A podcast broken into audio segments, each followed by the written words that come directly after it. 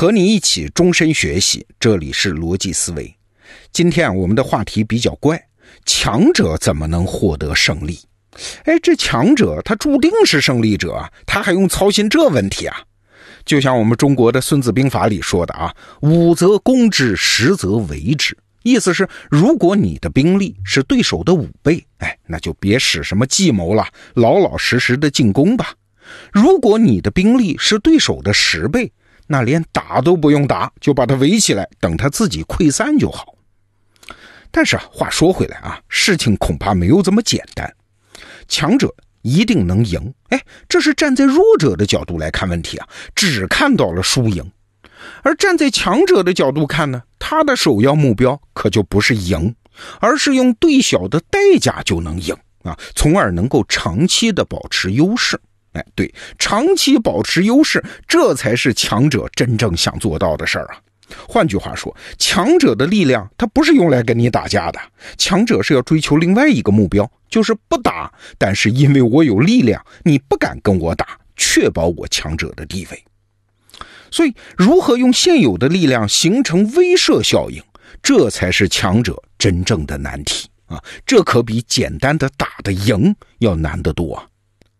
带着这个视角，我们再来看看第二次世界大战的时候，美国和日本之间的太平洋战争，我们对美国当时的很多策略就会有更深一步的理解。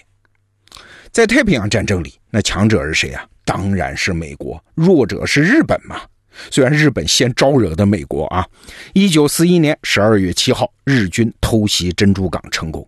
但是要知道，就在一九四一年，美国的 GDP 大概是两千多亿美元，而日本呢，GDP 勉强能达到两百亿美元啊，这是个十倍的差距。那美国是不是应该按照《孙子兵法》说的，按部就班的进攻，这不就行了吗？反正最后也一定能够获得碾压性的胜利？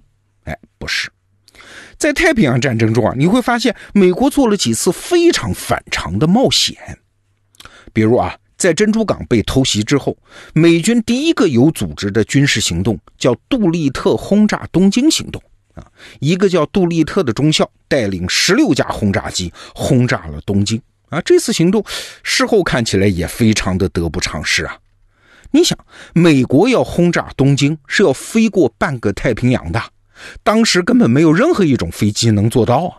那怎么办呢？那两个办法，首先呢，要让飞机冒险。那为了给飞机减轻重量，飞得更远一点，美军啊干脆把 B 二五轰炸机尾部的炮塔给拆了，把两挺用来自卫的机关枪给换成了两根木棍子啊，说白了就是假枪啊。万一日本战斗机来了，只能吓唬吓唬人。可以说这是把飞行员的命都给赌上了啊。那其次呢，是赌上了两艘航空母舰。为了执行这个任务，航母必须尽可能的把飞机运输到靠近日本本土的地方。但是你想，靠近日本本土的地方，那日本人的军事实力就在那儿。当时整个西太平洋都是日本人的地盘啊！航母编队可能还没完成轰炸任务，就先被日本人给消灭了。你想，在太平洋战争初期，美国一度只有三艘航空母舰，而日本呢，至少有六艘。啊！这次奇袭东京，美军居然堵上了两艘航空母舰，你想这是下了血本啊！所以啊，为了尽量保证航母编队的安全，这些轰炸机一旦起飞，航母就必须赶紧返航，往美国本土跑啊！那轰炸机上的机组人员怎么办呢？哎，没办法，你们只能迫降到中国去。至于怎么活下来，自己想办法。好了，一九四二年的四月份，这支舰队就驶入了西太平洋。但是不巧，在到达原定位置三百公里之前，被一艘日本巡逻船给发现了。哎，那当时真是千钧一发啊！如果日军这个时候赶来消灭这两艘航母，那后来整个什么中途岛战役都会改写，因为没跑嘛。所以不得已的情况下，舰队临时做出决定，说：“你们轰炸机提前起飞吧，我们马上要撤。”哎，这十六架轰炸机就是这么匆忙起飞的，去执行一次单程航行。那这次轰炸取得了什么战果呢？要知道啊，这次轰炸它没有明确的目标，基本上可以说是只要飞到东京上空，扔完炸弹就跑。至于炸到了什么，那根本就管不了。每架飞机只带了八颗炸弹，而且呢，其中还有三架飞机要分别去轰炸横滨、名古屋和神户这三个城市。那最后的结果啊，落到东京的炸弹总数还不到一百颗，而剩下三座城市呢，分配到的炸弹只有区区八颗。那这种轰炸对于一个城市来说，简直就是毛毛雨啊！轰炸最后总共造成了五十多位日本平民的死伤，没有命中任何军事目标。而美国这边呢，七十多个机组人员最后只能迫降到中国，所有的飞机都报废，五名飞行员死亡，八个人被日本人俘虏啊！你看这是不是一次风险极大、得不偿失的轰炸呀？那请问美国人当时为什么要这么做呢？一方面我们都理解啊，这是为了振奋自己的士气。另外一方面也是给日本人看，别以为我们隔着太平洋，但只要我愿意，我可以随时来动你。你只能偷袭我的珍珠港，我可以偷袭你的东京都啊！这都是为了威慑日本。其实啊，这个思路是贯穿了整个太平洋战争的。比如说吧，我们对于美国军队通常有一个印象，就是美国人有钱嘛，他们不怕花钱，但是特别怕死人。啊，就是说，美国军队不敢打拼兵力的硬仗，但是，在太平洋战争中有两场著名的硬仗啊，一场是硫磺岛战役，一场是冲绳岛战役。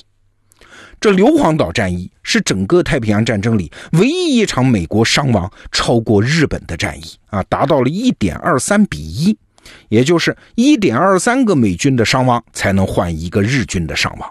而冲绳岛战役呢，就更是一场硬仗啊！这美军是组织了五十万大军，在战列舰、航母、空军、坦克的支援下，围攻多少？围攻十万个躲在地洞里面的日军。那打到最后啊，冲绳岛战役创下了两个记录：一个呢是在太平洋战争中伤亡最多的战役，美军的伤亡达到了八万人；而第二个呢是二战美军最高阵亡的将领。是中将巴克纳，就是死在这场冲绳岛战役里面，那就奇怪了。这美国人打仗不是特别怕死人吗？他为什么要硬拼这两个岛呢？哎，其中一个重要的用意还是为了轰炸东京。在占领这两个岛之后啊，轰炸东京的飞机航程是大大缩短，飞机的载弹量是大大的增加，飞机返航的危险系数也是大大的降低。啊，这就能对东京进行大规模、多频次、地毯式的轰炸了。啊，一九四五年美军的轰炸就再也不是一九四一年的样子喽。一九四五年的三月份，我们就举一个例子啊，美军出动三百架轰炸机轰炸东京，当晚光是被烧死的东京人就有十万人啊，比广岛原子弹那次炸死的人还多。那到一九四五年的五月份。东京百分之六十五的面积都炸成了平地，二十二个工业区全部被摧毁。你看，强者不是不能赢啊，而是他想用最小的代价赢。那最好的办法是啥？就是摧毁敌人的抵抗意志嘛。理解了这一点，你才知道啊，为什么美国在明知道开启核战争时代后患无穷的情况下，还是在一九四五年的八月份，在日本的广岛和长崎投下了两颗原子弹。你看，效果很好啊！八月六号、九号投的弹，十四号日本就投降了，美国的威慑起到了作用。说完了这个过程啊，我们还是要回到今天节目的主题，站到强者的角度，再来想想他的处境。这强者啊，其实也不容易。为啥？因为强者的强，他是可见的呀。他追求的目标是地位长期不变。你看，他追求的是不变。而弱者就不同了，弱者一直在变啊。为什么说光脚的不怕穿鞋的呢？就是这个道理啊。只要有机会，这弱者就会尝试改变博弈方式，甚至去改变道德法则呀。比如说，太平洋战争中，日本人在后期就搞出来什么神风特工队的打法，就是拿命跟你换啊！哎，这种没有下限的打法是最让强者头疼的。那怎么尽量让弱者不变呢？哎，最好的方法就是威慑嘛。说到这儿，我们对于威慑的作用理解就要更深一步了啊。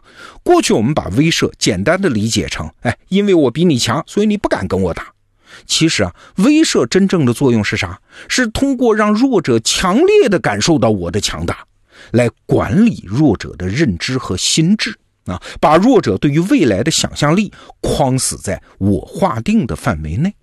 你看，我比你强这个印象的重要性，其实要远远超过我打得赢你这个事实的重要性啊。好，这个话题我们先聊到这儿，逻辑思维，明天见。